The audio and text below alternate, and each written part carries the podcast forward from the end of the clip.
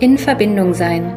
Der Podcast für alle, die mit Kindern in Kontakt sind und neue Impulse zu verschiedenen Themen suchen. Mein Name ist Nora Merkle. Ich bin Eltern- und Familienberaterin, Erzieherin und Mama von zwei Kindern. In diesem Podcast treffe ich Menschen, die uns teilhaben lassen an ihrem Wissen und ihrer Erfahrung im Zusammenleben mit Kindern. Schön, dass du dabei bist. Und jetzt wünsche ich dir viel Freude mit der neuen Folge. In der heutigen Folge habe ich Michaela Fischbach eingeladen. Sie ist Fachärztin für Gynäkologie und Geburtshilfe. Außerdem ist sie Mama von zwei Kindern. Ich spreche heute mit ihr über das Thema Verhütung und Hormone. Herzlich willkommen, liebe Michaela. Hallo, schön für die Einladung. Gerne. Ja, es ist mal eine super Gelegenheit für mich, äh, so ganz in Ruhe mit einer Frauenärztin zu quatschen. Äh, kommt ja auch nicht alle Tage vor. Genau. Ja, wir haben ja ähm, uns heute das Thema Verhütung vorgenommen. Mm, mhm. Oft ja ein Thema, was ja eher so in jungen Jahren Thema ist, ähm, vielleicht, aber auch wenn die Geburt, äh, die ja, die Zeit abgeschlossen ist, ähm, die Familienplanung und ja, sich Eltern Gedanken machen, wie machen wir weiter, wenn wir uns dazu entschieden haben, keine Kinder mehr zu bekommen. Und dann stellt sich natürlich schon die Frage nach äh, der Verhütung. Mhm. Mit diesem Thema kommen bestimmt auch viele Eltern zu dir. Was rätst du denen denn? Ja, zunächst ähm, frage ich Sie, ähm, wie Sie vorher verhütet haben. Wenn die Frau schon bei mir eine Zeit lang in Betreuung war, weiß ich das ja vielleicht, wie vor der Schwangerschaft ähm, die Verhütung aussah. Ähm, wenn die Frau ganz neu bei mir ist, ähm, dann frage ich, wie halt früher die Verhütung war, ob Sie sich selbst denn schon Gedanken gemacht haben über die verschiedenen Möglichkeiten, die es gibt und was denn für Sie und Ihren Partner in Frage käme. Mhm. Und da gibt es ja wirklich äh, sehr viele verschiedene Möglichkeiten. Ähm, also mir ging es so, dass ich eigentlich ja aus diesem Wirrwarr, dass ich mir da ergoogelt hatte, ähm, irgendwie gar nicht mehr wusste, wo ähm, vorne, hinten und auch sehr viele verschiedene Informationen. Wo liegen denn da, also welche Möglichkeiten gibt es denn überhaupt und wo liegen denn da die Vor- und Nachteile? Also und vielleicht auch, was kann hormonelle Verhütung für eine Auswirkung für die Frau haben?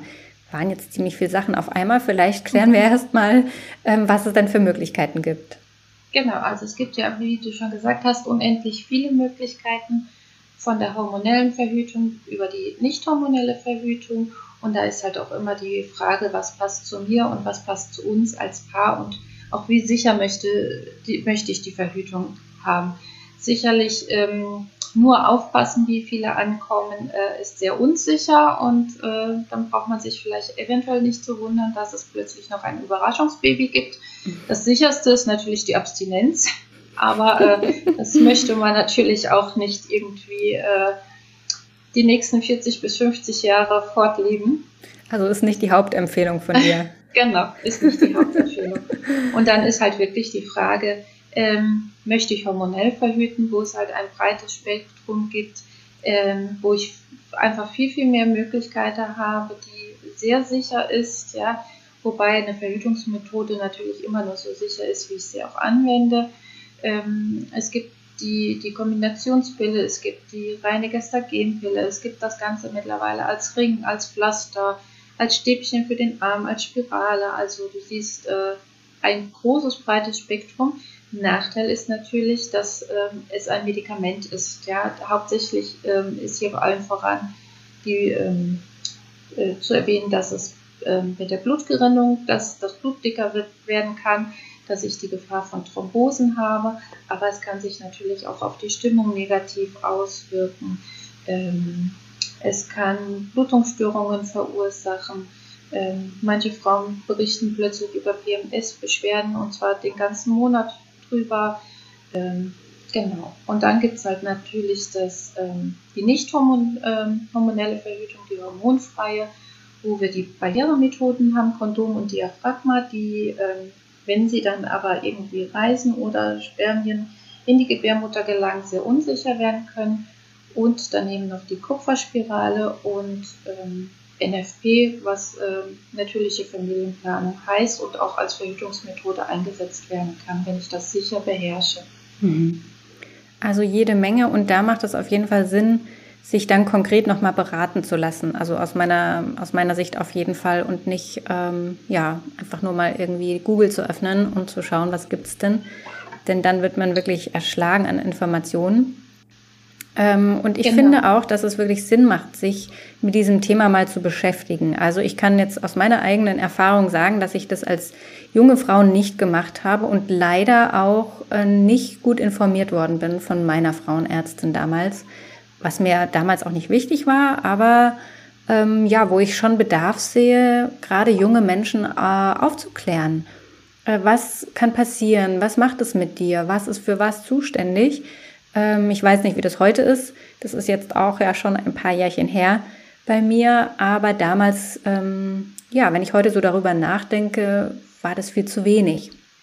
Und ich habe mich eigentlich erst so richtig mit meinen eigenen Kindern mit dem Thema Hormone beschäftigt und auch nach den Kindern entschieden, keine hormonelle Verhütung zu nutzen. Was sagst du den Eltern, mm, die sich auch dafür entscheiden, die sagen, ich möchte eigentlich keine Hormone mehr nehmen, ähm, was, was gibst du denen mit auf den Weg? Also ich persönlich finde es super, wenn sich das Paar vorher schon Gedanken gemacht hat und äh, eigenständig seine Entscheidung trifft, weil ich, ich, sehe mich jetzt nicht so, dass ich der Vorgeber sein soll für das Paar, äh, wie sie fortan verhüten, weil ich kenne das Paar ja äh, gar nicht und die Frau durch zehn Minuten einmal im Jahr, vielleicht zweimal im Jahr, da kann ich ja nicht sagen, was ähm, für sie am besten das die Verhütungsmethode ist. Und ähm, wenn das Paar ähm, zufrieden ist mit der nicht hormonellen Verhütung, gehe ich da äh, komplett den Weg mit denen und berate sie natürlich dahingehend auch, was es da für Alternativen gibt. Ja? Zum Beispiel ähm, NFP ist aufwendiger. Ich muss mich jeden Tag mit meinem Körper auseinandersetzen, aber wenn ich dafür die Zeit habe und auch die Muße habe, warum nicht, ja? Mhm. Genauso bei der Kupferspirale finde ich halt auch vorher aufzuklären, dass sie es sein kann, dass sie mehr Blutungen machen kann, mehr Schmerzen hat, dass man es primär auch nicht Frauen rät, die per se schon heftige Unterbauchschmerzen haben, auch, aber auch da gibt es Alternativen, beziehungsweise auch ähm, Handlings, wie ich die Schmerzen in den Griff bekommen kann. Mhm. Ja, ähm, Wollen wir gerade auf die zwei äh, mal eingehen? Also du hast jetzt einmal die, die Kupferspirale erwähnt. Wie funktioniert die? Also das ist auch eine Spirale, die eingesetzt wird und wie läuft genau, das dann? Und die ähm, gibt dann ähm, Tag für Tag, Monat für Monat ähm, über mindestens fünf Jahre, so lange kann sie liegen bleiben. Manche lassen sie auch ein bisschen länger liegen. Ähm, Kupferionen ab, die einfach das Milieu in der Gebärmutter verändern, ähm, sodass sich dann ähm, sich die, diese Kupferionen toxisch, mal ganz kurz und grob gesagt, auf die Spermien auswirken und sich auch ein ähm, und auch das ähm, Milieu nicht stimmt für eine befruchtete Eizelle und sich diese Eizelle nicht in die Schleimhaut einnisten kann. Mhm. Das ist so kurz und grob. Ja, okay. ja, okay. Und ähm, gibt es da Nachteile von? Also so, ich habe jetzt nur so die Vorstellung, Metall im Körper zu haben. Ähm, was gibt was gibt's da? Du hast vorhin schon gesagt, dass vielleicht die Blutungen stärker werden können. Was gibt es genau. da noch für Nachteile? Genau, das sind eigentlich die hauptsächlichen Nachteile, dass die Blutung stärker werden kann, nicht muss kann und auch die Schmerzen heftiger werden können, falls ich Schmerzen schon kenne oder dann plötzlich kennenlerne. Das ist auch äh, kein Muss, sondern äh, es kann halt passieren. Ähm, und äh, die, die Rate an Eileiterschwangerschaften ist erhöht, weil wenn ich mir vorstelle, okay, es kommt doch zu einer befruchteten Eizelle und die kann in der Gebärmutter sich nicht einnisten, nistet die sich natürlich da ein, wo äh, wo sie gerade zu liegen kommt und äh, im schlimmsten Fall ist das dann halt der Eileiter. Mhm. Okay, und dann hattest du noch die andere erwähnt. Magst du da auch kurz ähm, drauf eingehen. Du meintest schon, dass man halt relativ gut ähm, seinen Körper kennen muss und sich auch damit auseinandersetzen sollte. Äh, wie läuft das ab? Genau, bei NFP, also natürliche Familienplanung, ähm, das ist auch ein ähm, geschützter Begriff in Deutschland, äh, wird über Sensiplan-Beraterinnen ähm, einem beigebracht. Ähm, wenn man es ganz genau wissen möchte, ähm, Und man misst zum einen die Basaltemperatur, das heißt morgens nach dem Aufwachen, vor dem Aufstehen, misst man seine Temperatur und trägt die jeden Tag in ein Kurvenblatt ein. Ähm, warum mache ich das? Weil nämlich, wenn es zum Eisprung gekommen ist, dann ähm, der Follikel, der die Eizelle beherbergt hatte, wandelt sich um in den sogenannten Gelbkörper. Und dieser Gelbkörper schüttet nach dem Eisprung unser Gelbkörperhormon, das Gestagen, aus und das sorgt dafür, dass die Temperatur um ein halbes Grad steigt. Das heißt, in der zweiten Zyklushälfte ähm, im Monat ist die Temperatur um mindestens ein halbes Grad höher als in der ersten Hälfte. Und das kann ich mir zunutze machen, um zu gucken, wann war mein Eisprung. Ähm, aber zusätzlich beobachte ich noch meinen Körper dahingehend, dass ich meinen Zervixschleim beobachte, weil dieser wird so, ähm, hat jede Frau schon mal vielleicht gemerkt, zum Eisprung hin, dass man sich vielleicht feuchter anfühlt, ähm, weil der, der Zervixschleim ähm, spinnbarer nennt man das, ähm, wird. Das kann man wirklich wie so Eiweiß zwischen den Fingern ähm, auf, wie so ein Faden aufziehen. Ähm, und das äh, ist, weil dann die Spermien besser durch äh, den Gebärmutterhalskanal durchdringen können und ähm, dann auf die Eizelle warten können. Aber ich kann nicht nur den Cervixschleim beobachten, sondern auch den Gebärmutterhals, weil nämlich der Muttermund sich dann zum Eisprung öffnet und äh, so weiß ich dann halt mit diesen Symptomen, wann ist mein Eisprung und kann sogar, äh, wenn ich das eine Zeit lang beobachtet habe, NFP ähm, sagt äh, mindestens zwölf Zyklen lang, kann ich sogar die unfruchtbare Zeit vor dem Eisprung berechnen. Mhm. Okay. Da gibt es ja auch mittlerweile ähm, ja, Hilfsmittel, sage ich mal, ne? wenn man das so, ein bisschen vereinfacht haben möchte. So Armbänder beispielsweise, ähm, die das für einen übernehmen, also das Messen der Temperatur beispielsweise und solche Sachen. Ist das genau. hilfreich oder ist das nicht verlässlich? Jede Methode ist natürlich äh, so, so sicher wie die Anwenderin. Mhm. Ja, also ähm, es kann sehr, wenn, wenn ich mich damit jeden Tag auseinandersetze, kann mir natürlich so eine App oder so ein Tool auch hilflich sein oder auch, ähm, es gibt mittlerweile ja Ringe, die die Temperatur messen, die in der Scheide liegen. Oder es gibt, ähm, wie du es schon gesagt hast, Armbänder. Aber nichtsdestotrotz gibt es bisher kein Tool, das mein Gebärmutterhals beobachtet und meinen Zervixschleim. Ja. Ähm, natürlich ist das für die Temperaturmessung vielleicht ganz hilfreich, wenn ich morgens nicht irgendwie erst zum Thermometer greifen muss, sondern ähm, ich das einfach über so ein, so ein Armband ähm, auslesen kann. Mhm. Das sind jetzt zwei hormonfreie Möglichkeiten. Du hast vorhin schon ähm, ja, angesprochen, dass es jede Menge Hormonverhütungen gibt. Mm, das Thema Hormone ist ja unglaublich groß und wir können, glaube ich, auch nur am Rande heute darauf eingehen und dennoch spielt es im, ja, wenn man sich mit Verhütung beschäftigt, einfach eine riesengroße Rolle. Also, magst du mal ein bisschen erzählen, was ist denn die Aufgabe von den Hormonen im Körper? Ja, sehr gerne. Also wir haben zum einen ähm, das Östrogen, das wird in, der, äh, in dem Follikel, das die Eizelle beherbergt, Monat für Monat ähm, produziert und zwar durch einen Impuls von unserem ähm, Gehirn. Da sind auch zwei Schaltstellen. Es gibt den Oberchef und dann gibt es den, ähm, den Abteilungsleiter und der äh, Abteilungsleiter bekommt von dem obersten Chef gesagt, so feuer mal den Eierstock an, wieder eine Eizelle zu produzieren. Und dann ähm, sagt der Abteilungsleiter dem Eierstock, dem Arbeiter, so hier produzieren wir die Eizellen. Und äh, im Monat reifen mehrere Follikel heran, ungefähr 10 bis 15.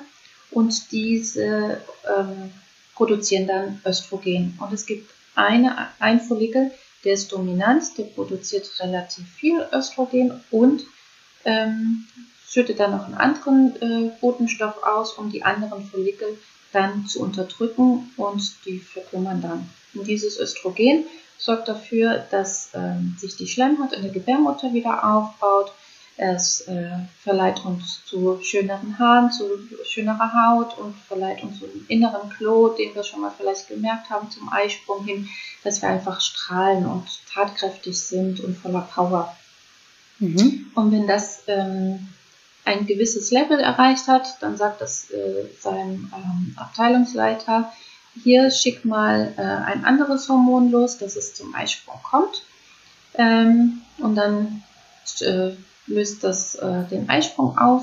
Und sobald der Eisprung ausgelöst ist, ähm, verkümmert halt dieser Follikel zum äh, sogenannten Gelbkörper, ähm, Corpus luteum, und der produziert dann das Gestagen, was ich schon ähm, erwähnt habe, und das ist unser Chillhormon.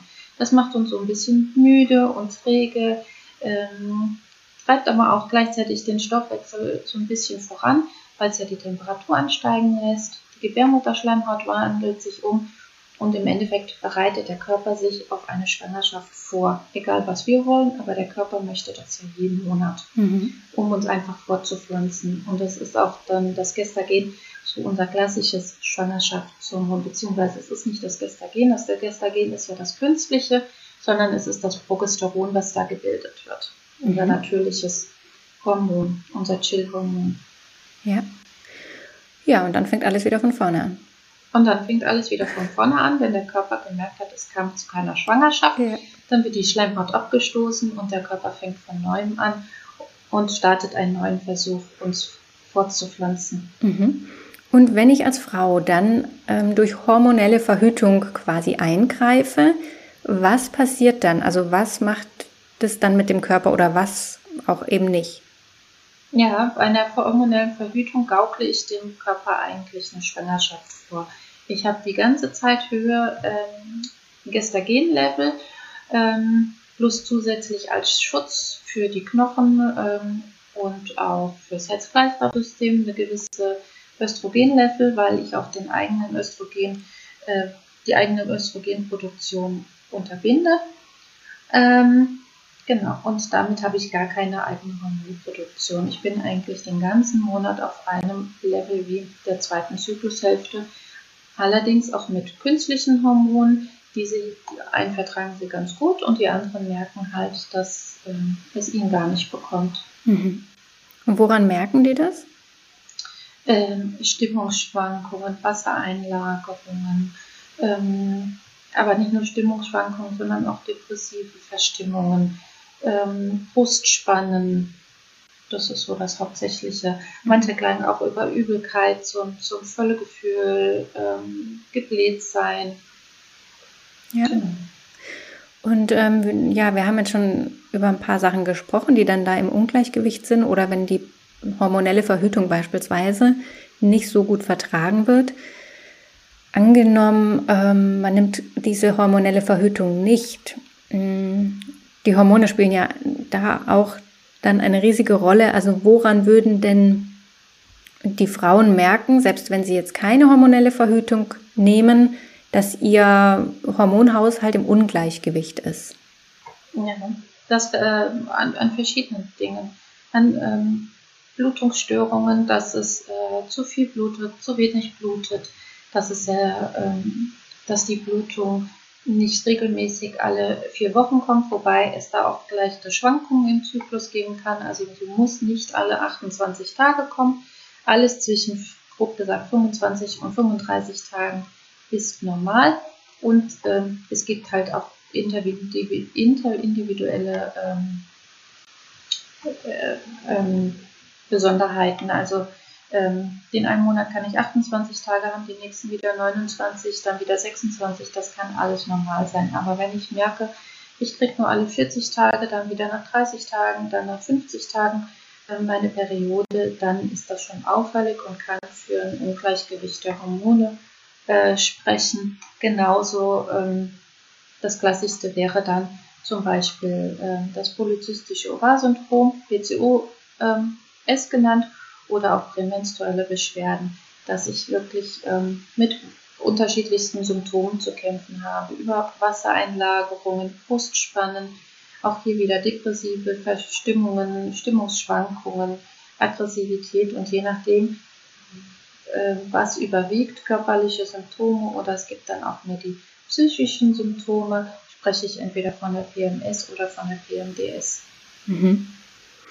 Und, und wenn jetzt Frauen das Gefühl haben, oh, das könnte sein, dass da irgendwie nicht alles ähm, gut ausgeglichen ist, wohin wende ich mich dann? Also gehe ich tatsächlich ähm, zu einem Frauenarzt, einer Frauenärztin oder wo kann ich die Hormone mal gut durchchecken lassen, um ja herauszufinden, ähm, ist es so, gehört es so oder ja, kann es auch sein, dass hier ein Ungleichgewicht ähm, ist? Ja, also da ist natürlich der Frauenarzt äh, der erste Anlaufpartner und dann finde ich es natürlich, ich persönlich immer gut, wenn die Frauen ihren Zyklus schon selbst beobachten über mindestens zwei, drei Monate und ihre Symptome aufschreiben, dass man wirklich guckt, okay, passen die denn zur zweiten Zyklushälfte? Welche Symptome habe ich vorherrschend? Habe ich mir körperliche Symptome? Habe ich mir psychische Symptome? Habe ich zum Beispiel aber auch ähm, den ganzen Monat über solche Symptome? Ähm, da lässt sich dann unterschiedlich ähm, herangehen und ähm, die, die Symptome einordnen. Mhm. Und wird dann äh, deine Blutuntersuchung gemacht, um das herauszufinden? Oder wie würdest du dann da vorgehen, wenn jetzt jemand zu dir kommt? Ja, also ich würde halt als erstes äh, gucken, ähm, dass derjenige mir den Zyklus auf Papier am besten aufgeschrieben hat, weil ich ihn dann am besten ähm, auswerten kann. Und anhand dessen kann man halt schon viel anhand der Symptome und der Beschwerden ähm, herausfinden. Man kann natürlich Hormone abnehmen. Ähm, das empfiehlt sich entweder zum Beginn des Zyklus oder dann halt nach, dem, nach der Eisprungphase nochmal. Ähm, Problem an den Hormonen ist, dass die ähm, tagesabhängig sind und auch von Tag zu Tag unterschiedlich sein können. Ja, und auch von Zyklus zu Zyklus unterschiedlich sein können. Das heißt, das, was ich heute messe, kann morgen schon wieder ganz anders aussehen. Das macht so schwer, immer Hormone zu bestimmen, weil ich es auch mindestens zwei, dreimal bestimmen muss. Und das Problem ist halt auch, ähm, nur für Unwohlbef Unwohlsein und, Un und ähm, Unwohlbefinden zahlt das leider keine Krankenkasse. Mhm. Was müsste man denn angeben, damit die Krankenkasse das zahlt? Also ähm, Kinderwunsch.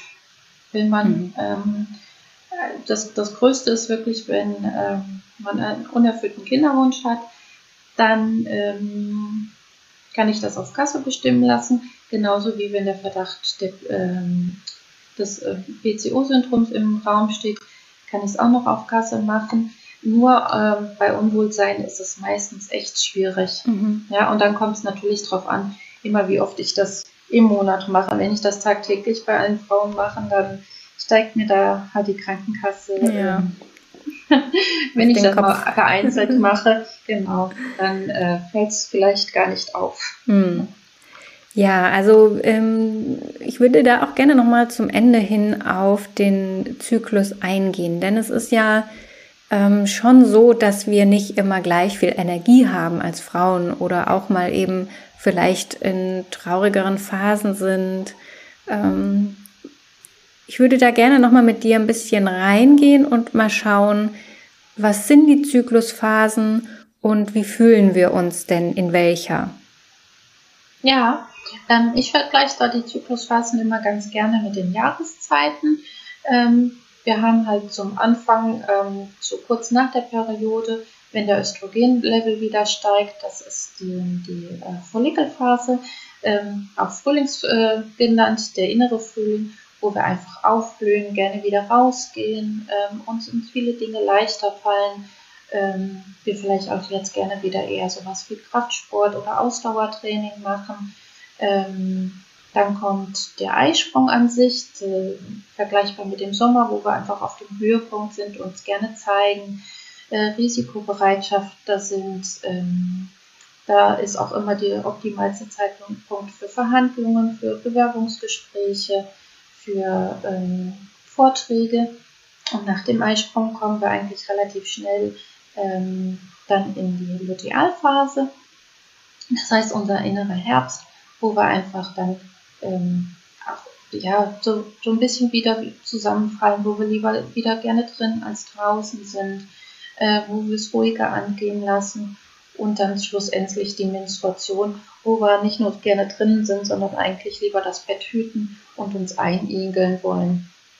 Mhm. Und wenn man das halt schon weiß, dann ist einem schon unheimlich viel geholfen, weil man danach sein Leben richten kann. Dann kann ich zum Beispiel, wenn ich jetzt sowas habe wie heute, den Vortrag lieber auf die erste Zyklushälfte legen, wenn es mir in der zweiten Zyklushälfte halt schwer fällt, ja, und in der zweiten Zyklushälfte lieber ruhigere Dinge planen, vielleicht dann auch ähm, Feierlichkeiten oder so lieber in die erste Zyklushälfte legen als in die zweite.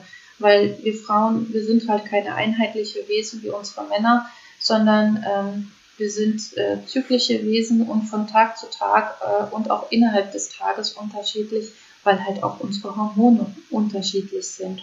Und so sind wir nicht jeden Tag gleich, äh, was ich aber auch äh, persönlich äh, ganz schön finde. Ja, und wenn man sich damit mal ein bisschen auseinandersetzt oder sich selbst beobachtet, ähm, ist es, glaube ich, auch ganz spannend, wie viel man über sich selber herausfindet und dass es nicht einfach nur irgendwie schlechte Laune ist oder der Streit mit äh, einer Freundin oder dem Partner, sondern dass wir so sind und dass es okay ist. Ja, ja, genau. Dass wenn wir wissen, dass wir einfach in der zweiten Hälfte eher an die Decke gehen als in der ersten, dass wir halt gucken, dass wir es uns leicht machen. Ja, mhm. und halt auch mal Haushalt Haushalt sein lassen können. Der wartet auch morgen noch auf uns. Absolut, der läuft uns nicht weg. genau.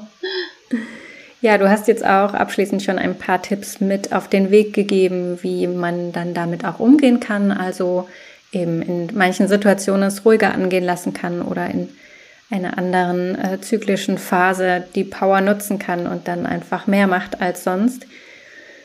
Nun habe ich noch meine abschließende Frage, Michaela, und die stelle ich allen, die zu mir in den Podcast kommen.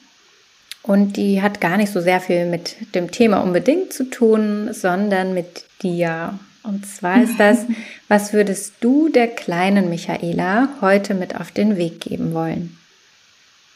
Oh, ja, ähm, ich wusste, dass die Frage auf mich zukommt, weil ich schon bei dir reingehört habe. Aber wenn man sie jetzt doch gestellt bekommt, ähm, ja, ich würde der kleinen Michaela raten, dass sie an ihren Träumen und Wünschen festhalten soll, gut genug ist und äh, einfach ihren Weg gehen soll, so wie sie sich den vorstellt.